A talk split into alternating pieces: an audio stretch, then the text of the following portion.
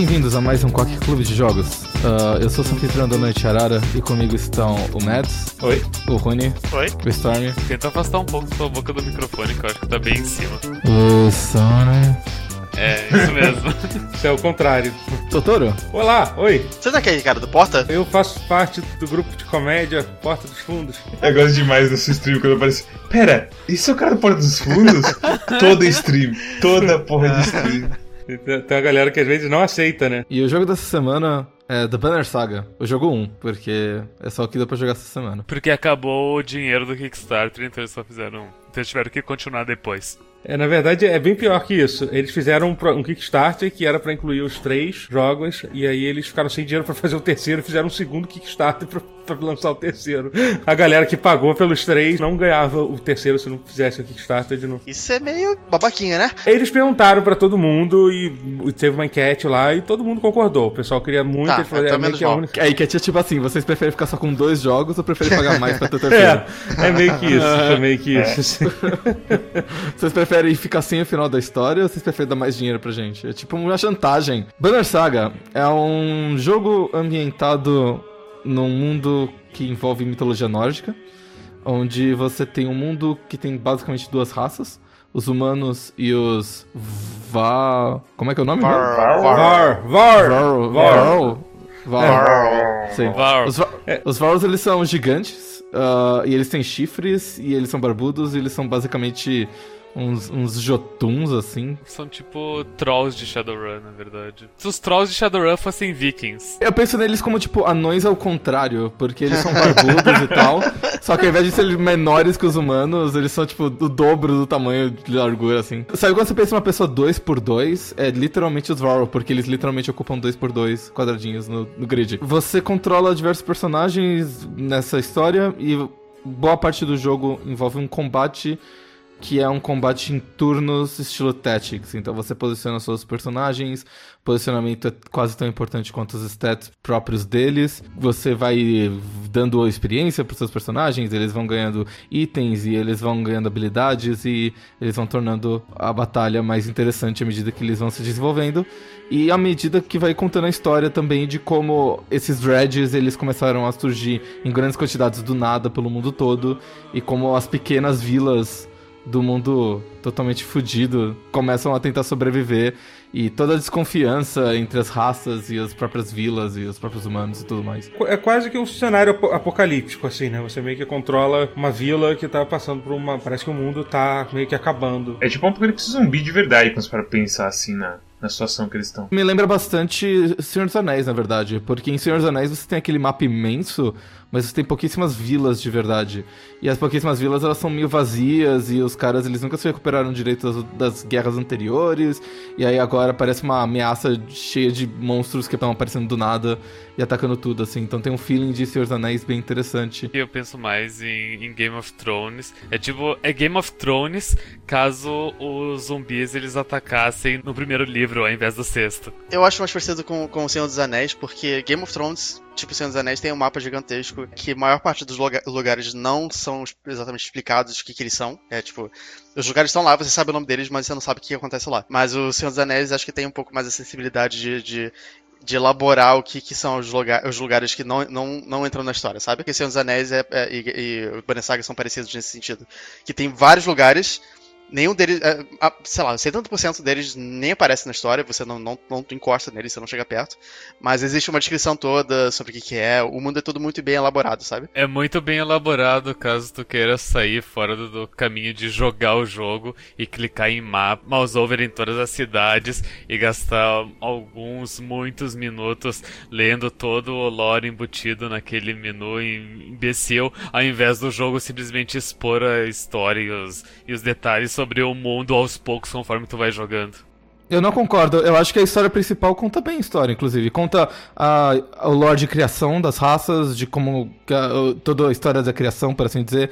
Conta um pouco da cultura deles, do negócio dos banners mesmo, o que, que eles são de fato. Me conta a história dos três últimos vilarejos do jogo. Não, mas ele conta também a história do de quem que são os Menders e, que, e de onde estão vindo essas raças e do que, que tá acontecendo. Eu, eu, sinto que ele faz um bom trabalho, inclusive. A única coisa que fala dos Menders é que eles usam magia e eles se ensinam e eles manipulam coisas. E Quando eles falam da Juna, eles falam que ela é de uma linhagem, que, que tem um histórico e tal. Que ela, ela, ela fala que ela ensina pra pessoas novas, mas as- o conhecimento se perde com o tempo. Tem, tem uma, uma coisa meio elaborada. Mas eu vou te falar uma coisa, eu não lembro a origem das raças, pra falar a verdade. E eu tô interessado na origem dos gigantes. Tem uma deusa chamada Lum, Lum Mother, talvez. E ela cria os humanos. Alguém cria os Varus baseado nos humanos que ela criou de uma maneira diferente. E só que eles começaram a brigar, que foi a primeira grande guerra deles. Então, uma outra deusa cria os Dreads pra ser uma ameaça no- contra a qual eles possam se unir. E daí isso resulta na Segunda Grande Guerra. E eu me lembro de estar quase dormindo quando eles contam essa parte da história. É que ele não chega a ser um jogo assim, tipo, com exposição, tipo, tão absurda. É bem sutil. Eu acho que esse não é o problema que, que o Storm e eu tive, tive também. Que é a coisa de de vez em quando eu percebi, eu tava jogando o jogo e pensava, pera, pra onde eu tô indo? Qual que é o plano mesmo? Às vezes eu esqueci também. Isso não é só vocês, não. Ponto de lore, eles explicam. Eu meio que me perdi umas vezes sim. Tipo, as coisas dos Vars eu não lembrava que eles eram criação do Deus. Tem mais coisa pra explicar sobre os Vars, tipo, envelhecem, mas eles são meio eternos, eles não procriam. Isso meio que não é explicado, mas sei lá, tudo bem. É porque eles não têm uma fêmea e quem cria eles é o, é o deus deles que, que morreu, porque todos os deuses morreram. Eu sinto que tem um lore e eles não perdem muito tempo falando dele, mas eles falam o suficiente pra te deixar interessado e quem vai correr atrás e quiser procurar tem lá. A maior exposição forçada que tem é quando você chega nas Godstones, mas ainda assim é um negócio bem rapidinho. Você pode não clicar na Godstone. É, ou isso. Quem não resiste a clicar em alguma coisa no jogo, né, gente, hoje em dia? Eu pessoalmente gostei bastante do jogo. O que, que vocês acharam assim do, do jogo em geral? Eu gostei mais do que eu esperava, porque eu joguei a demo dele de combate é, antes dele sair. E eu lembro de achar uma merda. Eu achava bonito, mas achava uma merda. E eu fiquei com uma má impressão do jogo desde então. Isso faz, sei lá, uns 4 anos. Essa demo de combate foi uma ideia muito ruim que eles usaram pra divulgar o jogo. Isso me lembra. Foram dois jogos que são jogos completamente diferentes, mas meio que fizeram a mesma, mesma merda. Eu me lembro quando o Doom lançou aquele beta do multiplayer. Pior parte do jogo. Criticou pra caralho que o multiplayer não era bom e tal. E esse Banner Saga foi meio que isso, assim, sabe? E me lançaram- fez, me fez achar que o jogo era muito mais simples do que ele era, sabe? E, e me deixou desinteressado. É, jogar agora foi, foi uma surpresa agradável, porque eu gostei dele bastante. Eu quero jogar o 2, inclusive. Eu streamei esse jogo inteiro, então eu meio que tava naquela coisa na fúria de. Ah, eu preciso terminar o jogo na stream e tudo mais. Então eu tava meio que forçado algumas vezes. Mas.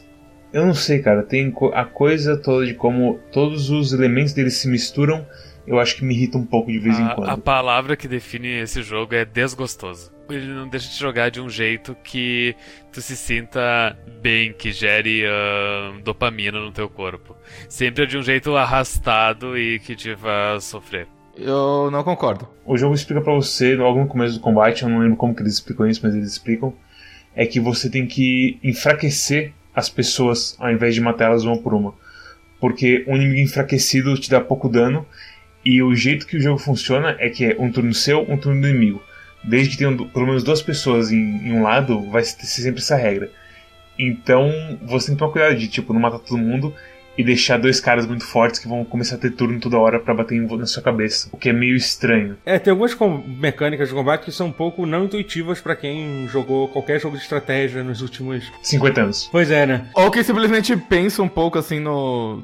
no. Em estratégia de guerra. em qualquer estratégia de guerra do, do mundo inteiro. Essa coisa que ele falou é verdade. Você ter poucos inimigos fortes vivos é pior do que ter vários inimigos fracos vivos, entendeu? Porque como tem aquela coisa, que o turno é alternado, entre é sempre você e depois é sempre o inimigo. Quando você dá dano no seu, no seu inimigo, o atributo ataque é, é diretamente relacionado ao atributo vida. Você tira, o seu dano é a sua vida, entendeu? Se você tá com 10 pontos de vida, você vai dar 10 pontos de dano, entendeu? Se você tiver com 3 pontos de vida, você vai dar 3 pontos de dano.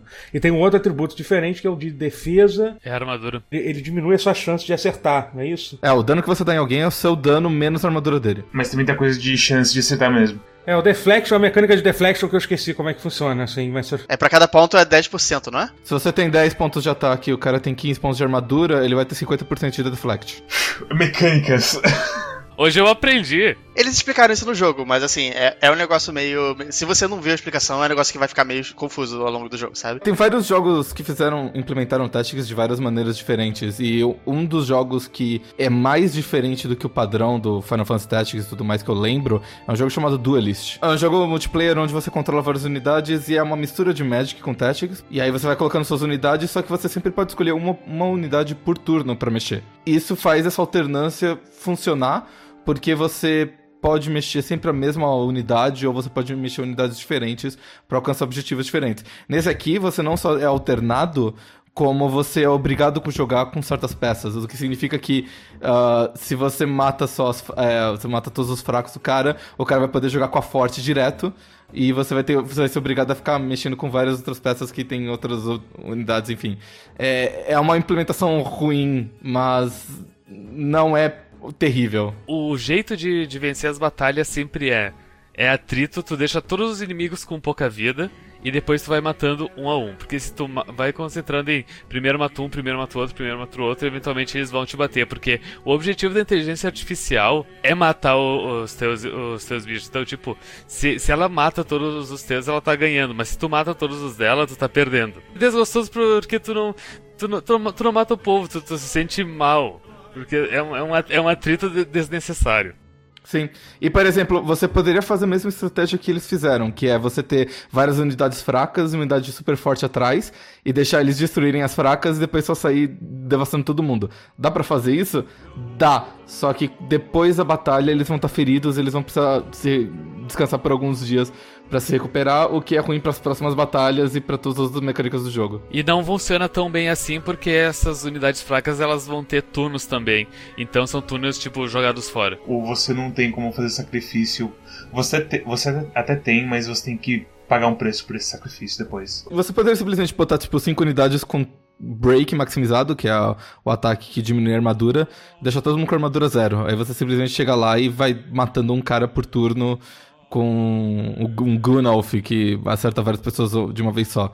É uma estratégia possível, mas é terrível, porque vai ficar todo machucado no final, enfim. A- as chances do Gunalf perder toda, toda a força barra vida dele antes dele conseguir chegar e dar uma porrada em um bicho é alta, então. Eu concordo com isso. o Gunolf é meio bosta no começo. Hum, eu perdi meu Guno. Um maluco de 2 metros com espadona, vê o bicho, ah, bateu nele, não serve mais pra porra nenhuma. Que bom. Os Vaurs, eles são.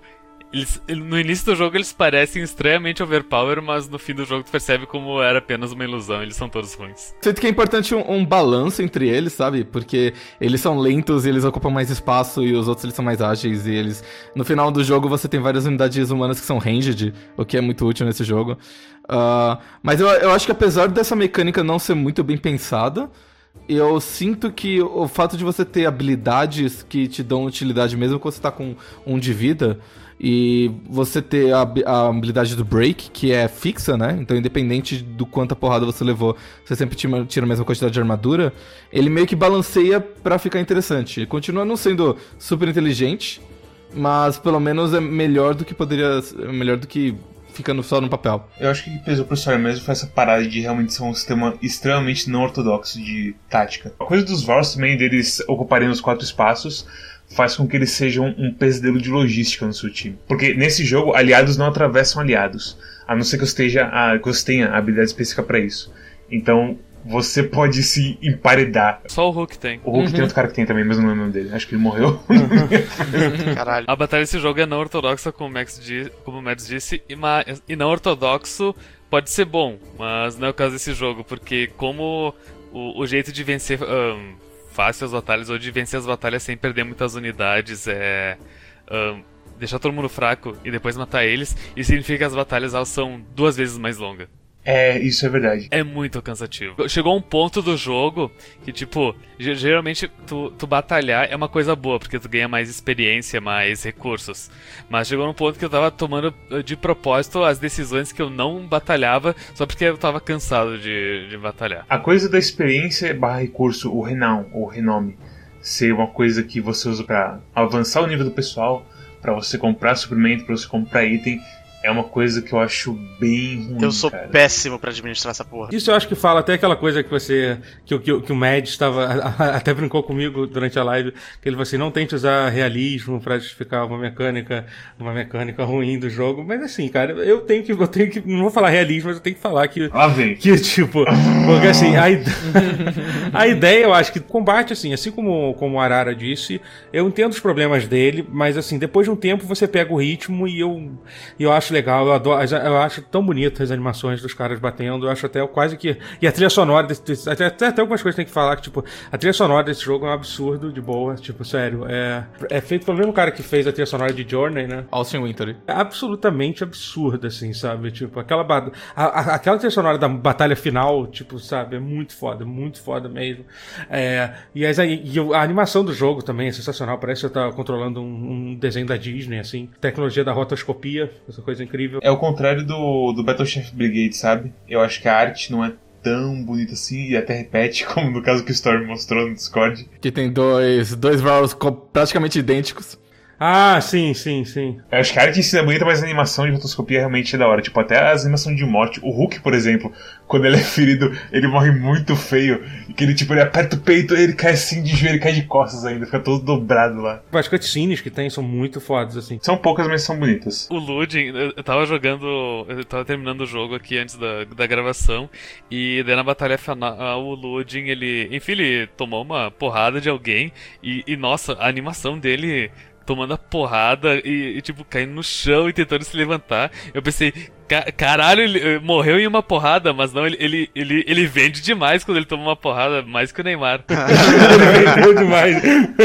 mas assim, mas é que eu tava falando essa questão das mecânicas, que eu acho que tanto essa mecânica do renome, que é usado pra você comprar item e pra passar de nível e comprar seus su- suplementos também, quanto essa mecânica dos suplementos, que eu acho que essa talvez seja a parte mais fraca, especialmente do Banner Saga 1, que é esse que vocês jogaram. No 2 eles consertaram um pouco isso, mas enfim, a gente não tá falando do 2 aqui, então não... Eles meio que tentam simular essa coisa que vocês são um grupo de pessoas desesperadas e você tem recursos extremamente limitados pra para sobreviver, assim. Eu, eu não acho, assim, que, que seja de todo ruim, mas... Eu me senti miserável jogando. Se, se essa era a intenção do jogo, parabéns. A situação desesperada realmente é passada com, com sucesso. É tipo, eles, eles não mostram desespero, eles mostram apatia. Eles parecem profundamente deprimidos. O clima do jogo é um pouco esse, né? assim como o do Mad jogando, pelo visto. Teve muitos momentos de desespero né, na stream. Eu gosto que no começo, pelo menos na primeira, na primeiro capítulo, que você tá com uma comitiva super grande e você tá com recursos tipo pra 50 dias, você não sabe exatamente se 50 dias é muito ou pouco, mas parece bastante coisa. Então você anda e você gasta à vontade e tudo mais. Aí chega um capítulo, lá, sei lá, o, capítulo 6, que você tá tipo com dois dias de suprimentos. Você tem que chegar, leva quatro dias pra chegar na próxima cidade. Aí passa um, aí passa, passa um mendigo e fala assim: Ei, me dá uma comida. E você fala: Não, vai Cara, embora. não, não sai de perto, senão você vai virar comida, né? É. Mas de qualquer modo, eu acho que juntar tudo numa, numa coisa só é terrível pra esse jogo. Principalmente pelo fato da história de que às vezes pessoas simplesmente morrem. E aí aquele cara nível 5 que você investiu um monte de renown já era. Acho que meio que faz parte. Assim, é, é, é- é doloroso. Mas acho que o fato de ser doloroso é legal também. Ficar emocionalmente investido. Tipo Assim, doloroso seria se a pessoa fizesse me, fizesse me importar com o personagem na história.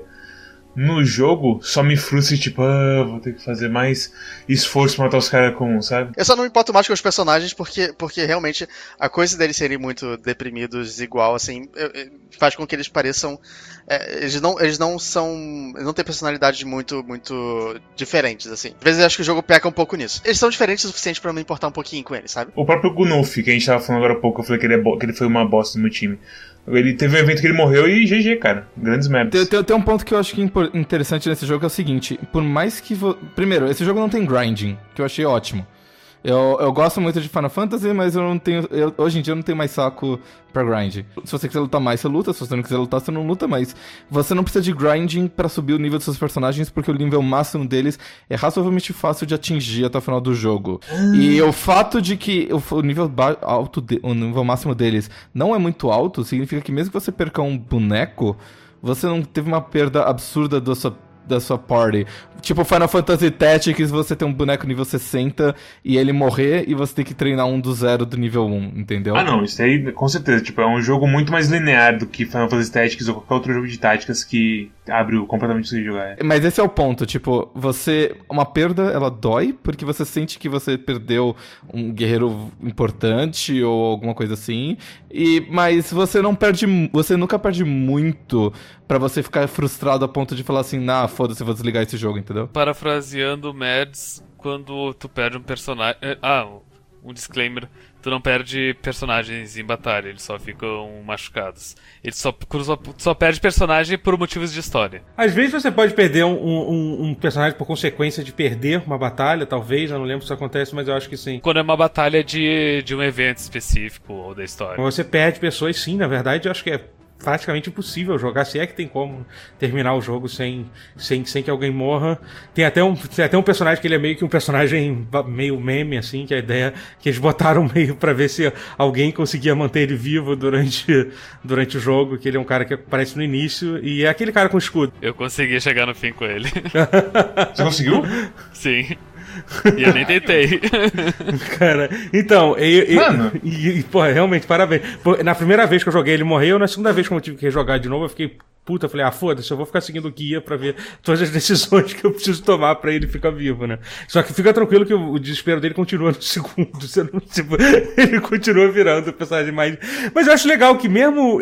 Isso é uma coisa legal do jogo, que os personagens morrem, a história meio que se adapta e eles meio que ainda, eles não, eles não chegam a desaparecer completamente no background, que é uma coisa que acontece até no Fire Emblem, tipo, por exemplo, tem os personagens que eles aparecem em momentos específicos e depois a, história segue e você nunca mais vê eles. O personagem meio que não importa importante para a história de verdade com isso. Mas ele ainda tem interações, entendeu? E ele é assim, é, é porque, porque, você tem que assumir que um jogo que tenha, sei lá, quantos personagens tem no jogo? São 20, mais de 20, eu acho, personagens que você, que você controla, entendeu? É muito difícil você desenvolver to, todos eles e permitir que eles, eles reajam a cada... A arte deles também não ajuda. O fato de que, sei lá, você chega no final que, tipo, junta todo mundo e tem um monte de gigantes que você pensa, pera, quem que é você mesmo? eu consegui diferenciar, pelo menos os principais eu, eu consegui. Eu... Ah, não, os principais, beleza. O que eu tô é. falando, tipo, é que você realmente. Eh, os personagens que não são os principais, realmente, sim. Gunuf e companhia, tipo, ah, ok, morreu Gunuf, ó, oh, e agora? O que eu vou fazer? Ó, oh, tem um espadeiro aqui. Pronto, resolvido o problema. É, é, interessante ver se pode ter uma, se pode ter uma repercussão depois, assim. É, mas quase nunca tem. Mas quase nunca tem, essa, isso é verdade. Talvez tenha no 2. Então, isso que eu tô falando, eu tô falando que realmente tem, assim. Por exemplo, esse personagem que você consegue manter ele vivo durante, durante o primeiro jogo todo, esse cara do escudo, ele continua no 2, ele continua interagindo na história. Coisa da, de como acontecem as mortes, eu acho que é bem assim, súbita muitas vezes. O jogo te prepara desde o começo para essa coisa toda de que decisões de história podem matar personagens. Que eles fazem justamente de exemplo com, com o personagem que o Totoro falou agora que morre toda hora. Eu acho que o fato dele morrer meio que já te prepara mais ou menos, assim. Talvez não o suficiente, mas te prepara um pouquinho. E tipo, a situação em que ele morre, que ele morre defendendo a, a menina lá, que é, que é, uma das personagens principais, também te deixa meio assim, oh, ela, será que ela podia ter morrido agora? E te deixa assim, preparado para você tratar as situações com uma seriedade grande. Na coisa do Gunuf, eu não ligava para ele.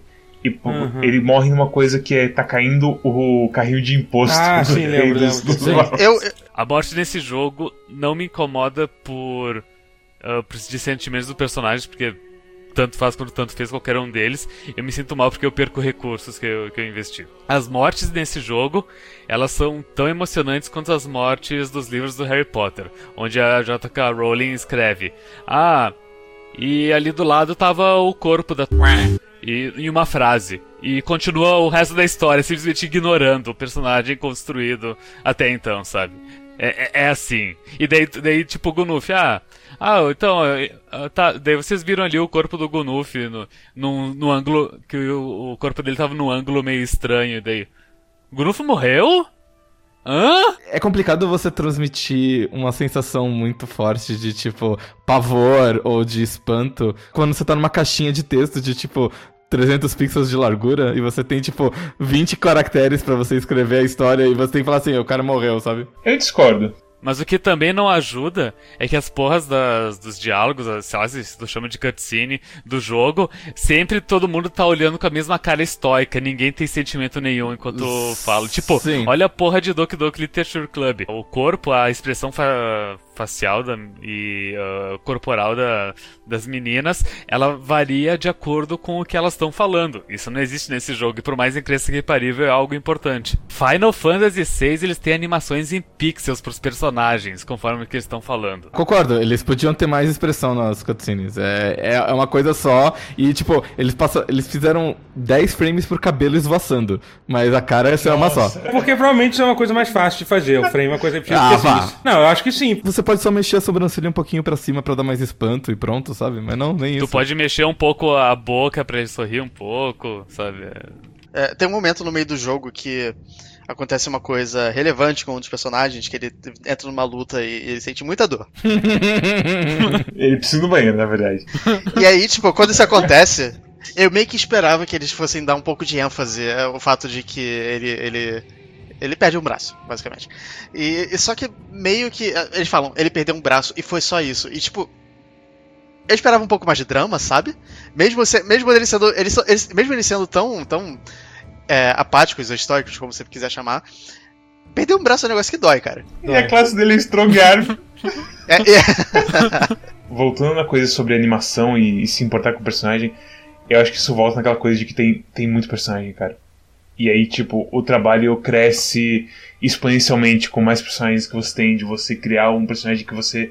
que o seu jogador se importa com ele. Não quero nem ver como vai ser o segundo jogo. que- deve, tipo, Não, mas- ter que construir com os personagens que já tem e ainda vai introduzir novos, imagino. Pra mim, eu entendo a coisa de ser um épico que os caras estão. tem vários lados e várias pessoas de origens diferentes e tudo mais. Mas eu queria tanto que esse jogo fosse um pouquinho menor, assim, em- em- no seu time mesmo, sabe? Tudo bem que você está liderando um- uma caravana de 500 pessoas e 20 mil lutadores e 300 Varr, mas o time com quem eu interajo eu queria que fosse bem menor, sabe? Porque pra mim foi coisa demais e no final eu não me, não me aprofundei em nenhum deles, no fim das contas. Game of Thrones mesmo, que eles têm vários personagens de vários lugares e interagindo e tal. Só que em Game of Thrones eles têm tipo seis calhamaços grossos de mil páginas. E nesse aqui eles têm tipo história pra você ler, sei lá, uma hora no, no banheiro só. Não tem muita história pra você descrever todos os personagens com profundidade e tudo mais.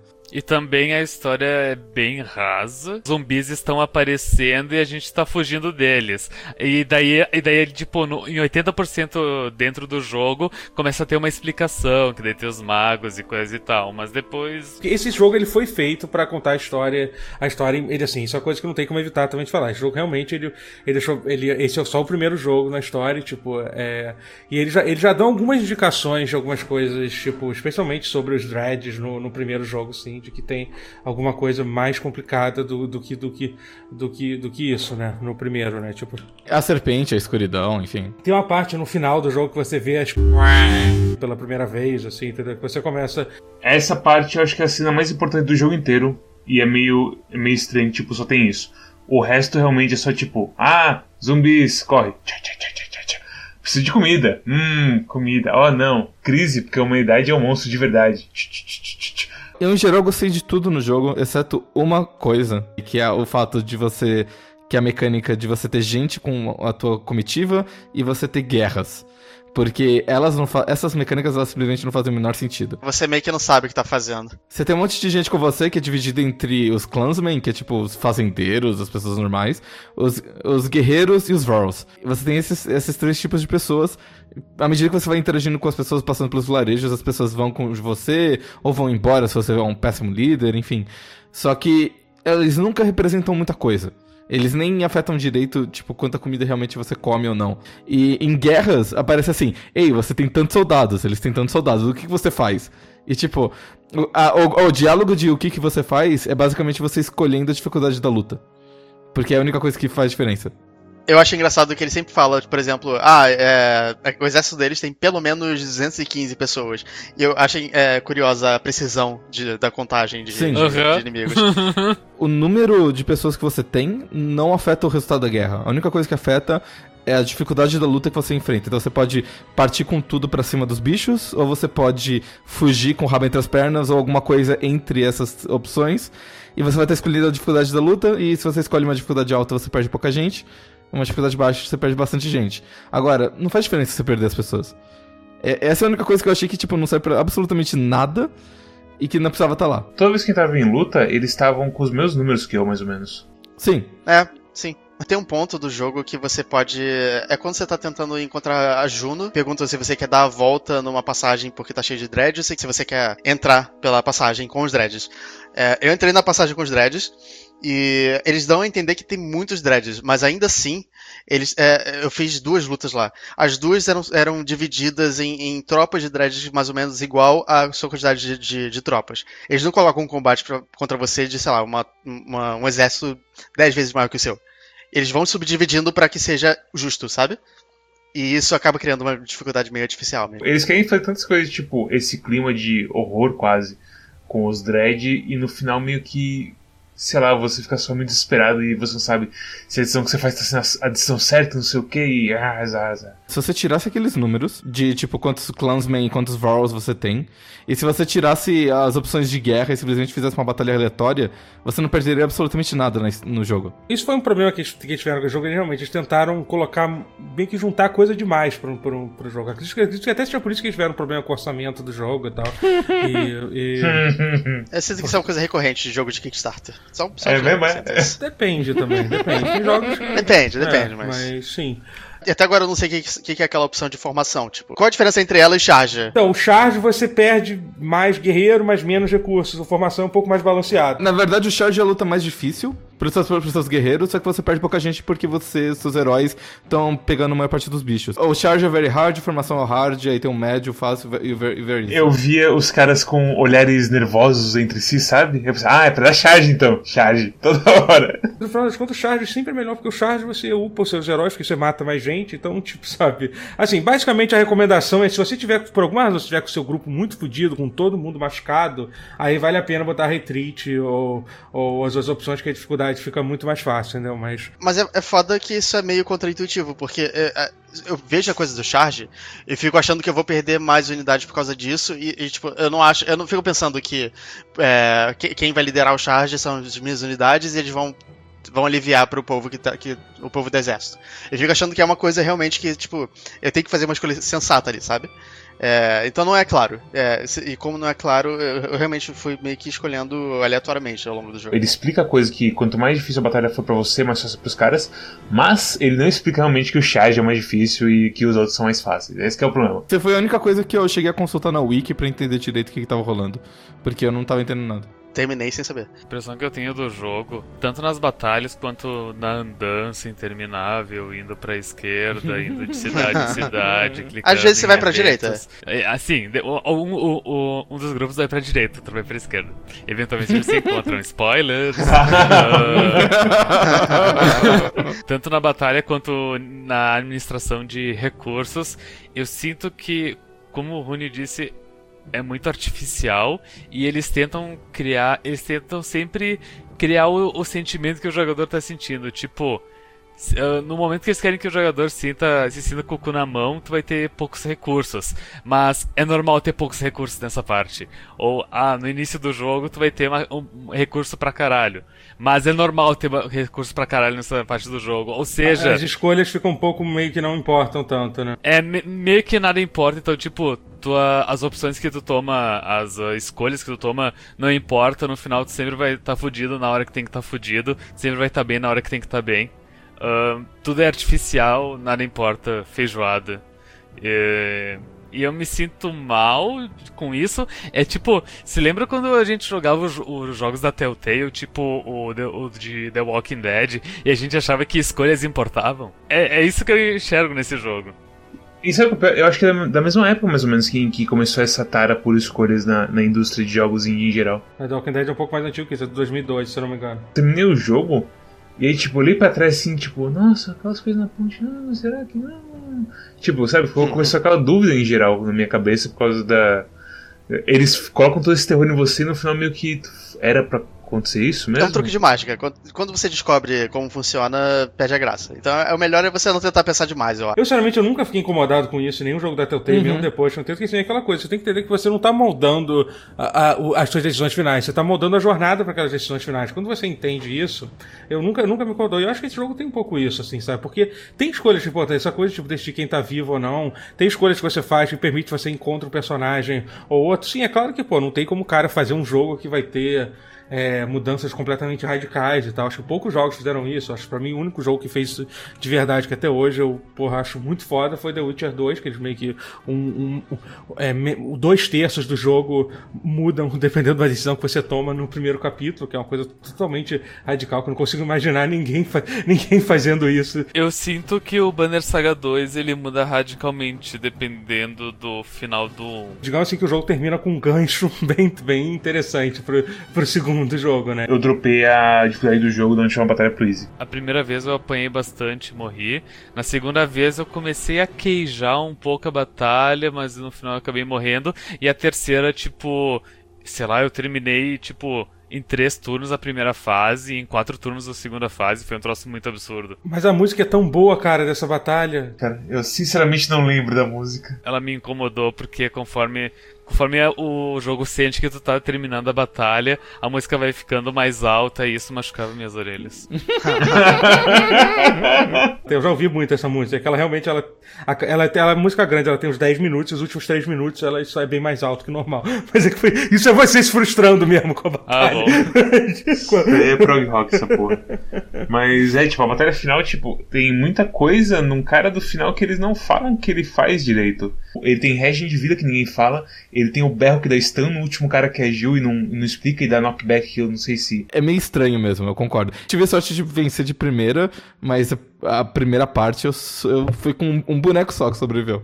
Dito isso, eu gosto bastante de como ela explica a coisa toda da flecha. É muito assim, é, como é que se diz? Literatura infanto-juvenil, assim, sabe? É meio deuses americanos. Devia ter mais habilidades nessas que, que afetavam o campo de batalha. Eu acho que tem, tipo, por exemplo, eu gosto muito da habilidade da flecha, aquela de você botar uma armadilha que quando, Sim, da, da Oddleaf. quando o inimigo dá um passo, ele perde, ele perde o turno e leva dano, entendeu? Eu acho que podia ter mais habilidades que afetassem o, o campo de batalha, especialmente no primeiro, tipo, no segundo, não lembro também se tem mais ou não, mas enfim. É que assim, tem muita habilidade que é muito bosta, pra falar a verdade. Tem, aquela de dar tem will, por exemplo, aquela de ah, você acelerar a iniciativa de alguém também eu achei meio estranha. Banner Saga podia aprender bastante coisa com as habilidades de Into the Breach. Esse jogo tem, tem muito mais classes do que ele deveria ter pra, pra um jogo de 8 horas. Não são classes, né? É uma habilidade que muda de um cara pro outro. Tem várias passivas repetidas, enfim. Os personagens, eles, mesmo eles pertencendo à mesma classe, eles têm atributos diferentes, né? Então tem uns que são melhores que outros. Totoro, que, que, pra quem que você recomenda o jogo? Por quê? Isso é uma nota. Eu recomendo o jogo pra quem, pra quem quer ver uma história legal e eu recomendo o jogo pra quem esteja interessado em comprar as continuações. Inclusive o Banner Saga 2 já saiu tem alguns anos e o 3 vai sair esse mês em julho, né, no caso. que- Eu acho que o primeiro é um jogo incompleto, ele melhora muito com o segundo, eu sei que eu tô fazendo recomendado. Mas assim, se você for jogar só o primeiro, eu acho que eu acho que você tem que eu acho, eu acho que ele tem uma, é um jogo que tem uma história legal, ele tem uma ambientação boa, tem uma trilha sonora muito boa. E, e, assim, é, eu recomendo pra quem tá afim de jogar um jogo tático que o combate não é tão bom, mas que tem uma história legal. Eu vou dar nota 7 pro primeiro, Banner Saga 1. Se 7 é uma nota alta. Então, é que a gente recentemente tinha dado muito 6 e 7. É por isso que a gente tá nessa sensação de que 7 não é alta- nota alta. Mas o 2 é melhor que o primeiro. E tem que jogar, então. Eu sei que eu falei isso mais de uma vez, mas enfim. É, continue jogando. Mas é isso.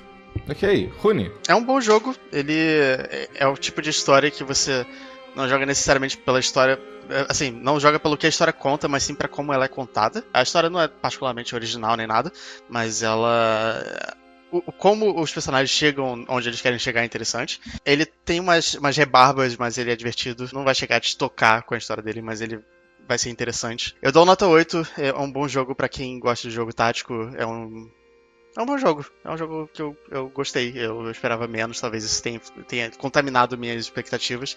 Mas essa, é- essa é, é minha, é minha opinião. Mads, manda ver. Eu acho que fica extremamente claro nesse jogo em que eles queriam fazer desde o começo as três partes. E você termina esse jogo sentindo que você viu, tipo, o fim do filme 2 do Hobbit, sabe?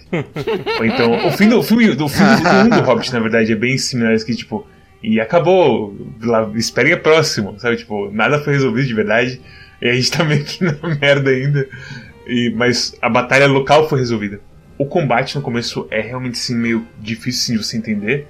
Mas com o tempo eu peguei o ritmo e o que me matou depois foi a coisa mais de ter que juntar tudo de renome e tudo mais e me deixou numa situação meio ruim. Eu queria comprar suprimento e no final o suprimento era a coisa menos importante do jogo inteiro. Isso me machucou um pouco no combate porque eu tive combates bem difíceis, incluindo a batalha final que me dobrou em três pedaços de uma vez. A história, como eu falei, eu não me aprofundei muito nos personagens e os caras meio que. Eh, morreu, tanto faz. Mas ao mesmo tempo, tipo, eu gostei da ambientação toda. E a coisa das Goldstones para mim foi da hora, de que o mundo todo desses deuses mortos e tudo mais é realmente um, um, um Senhor dos Anéis Light, no fim das contas. E pra mim é um 6, assim. Eu, eu recomendo jogar, mas. Você adorou o jogo, nota 6. Não, eu, eu fiquei bem ambivalente, na verdade, né? Você gostou da história, gostou do jogo, conseguiu jogar, nota 6. É que tem. É que assim, é que tudo é legal no jogo, mas tem muita rebarba, sabe? É, a minha crítica é a mesma que o Madison. E a nota, Storm? Ah, não, uh... não, não, não, É que você falou que a crítica é a mesma, eu falei, bom, tá. É a mesma crítica, é a mesma nota. Pode passar próximo. Não, não, não, não, não, não. Volta, volta, volta tudo. Storm, Storm, sua recomendação. Quem eu recomendo Banner Saga pra quem gosta de visual novel e jogo tático. Quem gosta dessas duas coisas talvez se dê bem com isso. Se tu se é uma pessoa que gosta de Pyre, provavelmente vai gostar desse jogo, porque ele, ele é farinha do mesmo saco. A diferença entre Pyre e esse jogo é que Pyre, o carrinho, ele anda duas vezes mais devagar.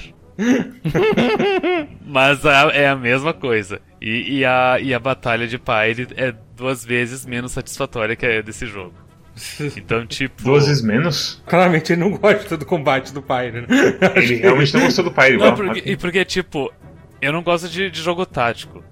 E, e eu não gostei completamente da batalha desse jogo, mas, tipo, eu consegui zerar ele de boa, sabe? Não, não, não, foi um, não foi um daqueles jogos onde eu só fiquei tipo, meu Deus, esse jogo, que, que inferno. E daí, quatro, daí eu bati o cartão das 4 horas do, do Quack e, e largava ele de vez. Não, eu fui, fui empurrando com a barriga e fui chegando no final e tipo, eu não me importava muito com os personagens, as coisas acontecendo.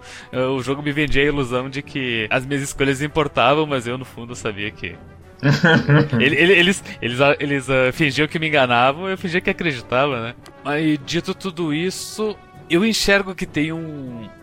Tem uma, tem uma tentativa válida de jogo ali. Então, por isso, eu vou dar uma nota 7. Uau. Ok. Ok. Eu gostei muito desse jogo. Apesar de todos os problemas dele, eu sinto que foi um jogo que eu realmente fico com muita vontade de chegar até o final. Foi um jogo que eu não senti nenhum tipo de atrito pra terminar ele. Eu senti ele bastante fácil até. E foi uma experiência bem prazerosa. Primeiro- faz tempo que eu não me importava com lore, a história do jogo, faz muito tempo. Então, tipo, diferente de Battle Chef Brigade, que eu simplesmente ficava skipando todos os textos e só queria jogar os minigames e, e eu, sabia, sabia que a história não se importava, ou, ou qualquer outro jogo assim. Eu realmente estava me importando com esse. Então eu gostei do, da imitação da história, do, do lore. E eu reconheço que tem um monte de problemas, mas mesmo assim eu gosto, vou dar uma nota 8. Tem jogos é, completamente cheios de problemas, mas que faz algo que a pessoa acaba gostando e, tipo, é justo a pessoa dar uma nota alta. Isso é importante falar que, tipo, isso é um jogo que clicou pra mim e não clicou pra certas pessoas. É um, é um jogo que clica em certas pessoas e outras não, assim como tem jogos que não clicam em mim e clicaram com vocês. Ele até clicou pra mim, mas a- a- o que ferrou um pouco pra mim foi a. foi a. a- a- o limite de, de, de tempo que a gente tem pra jogar ele em uma semana, entendeu? Eu acho que se eu tipo, pudesse jogar ele por mais tempo, eu teria aproveitado ele um pouquinho mais. Eu, eu não queria jogar ele durante, sei lá, 5 horas seguidas, mas eu gostava de jogar ele. Eu, pessoalmente, sou o tipo de pessoa que se eu não jogo de uma vez, eu acabo dropando o jogo. Eu só acho que vocês vão ter muita sorte se vocês quiserem continuar a jogar o segundo e o terceiro agora, porque não é legal, tipo, jogar esse jogo e esperar um ano, que é quanto tempo levou pra sair o segundo, no caso do Ah, terceiro, sim, dois anos. Por exemplo, na verdade, o terceiro, eu tô, eu tô sinceramente cogitando em jogar de novo, novo os dois jogos, porque eu não lembro absolutamente nada das decisões finais. Tem muito tempo que, que saiu o segundo. Então acho que vocês vão ter sorte, porque o segundo saiu, já, já saiu, né? Um tempo atrás, o terceiro vai sair, tipo, dia 24 de julho, uma coisa assim. Então, é uma boa hora, se vocês quiserem co- continuar. Tipo, o povo que lê os Game of Thrones conforme eles, eles lançam. Tipo, gente que, gente que leu o primeiro Game of Thrones em 95, sabe? Esse tipo de gente. Já morreu esse pessoal, nem existe mais esse povo aí. Eu tenho uma pergunta pra você, Arara. Aquelas 10 horas que você jogou primeiro foi numa sentada só? Não é que é possível fazer uma sentada só quando você tem um filho, mas sim. Eu liguei o jogo de manhã, e aí, tipo, eu joguei, aí eu, tipo, parava pra almoçar, parava pra brincar com o bebê, parava pra limpar cachorro, cocô de cachorro, mas foi meio que numa sentada só no, no- no- no que dá pra fazer. Eu tô feliz de ter escolhido um jogo que clicou comigo finalmente. Você tem, você tem escolhido umas coisas meio estranhas que não pegou com você mesmo, né? Os meus últimos jogos eu mesmo não dei notas muito boas, porque eu tô sempre procurando alguma coisa que me interessa e nunca, nunca acho. Então, obrigado, Zé Vitor. Obrigado, Zé Vitor, pela recomendação. Muito boa recomendação. Se você gostou desse episódio, deixe um like, se inscreva no nosso YouTube aqui. Também dê uma passada no nosso Twitter, onde a gente sempre avisa se o, episódio vai atrasar. Também temos um grupo do Discord, que é onde é o verdadeiro clube dos jogos, onde você pode falar e sugerir um jogo, igual o Zé Vito fez. E depois de seis meses, finalmente a gente jogou o jogo que ele sugeriu. Nós também temos uma curadoria no Steam, que em, em época de Steam Sale, que a Steam Sale tá acabando agora, acho. Que quando sair esse episódio. Ah, pra quando vocês ouvirem já, Já vai, ter, acabado. Quando vocês ouvirem já vai ter acabado, mas pra próxima Steam Sale, se vocês não se juntaram ao Quack nessa Steam Sale, se juntem na próxima. Pra que você tenha uma visão integrada do Quack falando, "Ei, esse jogo é bom, é, mais ou menos, é, esse jogo é bosta, e por aí vai.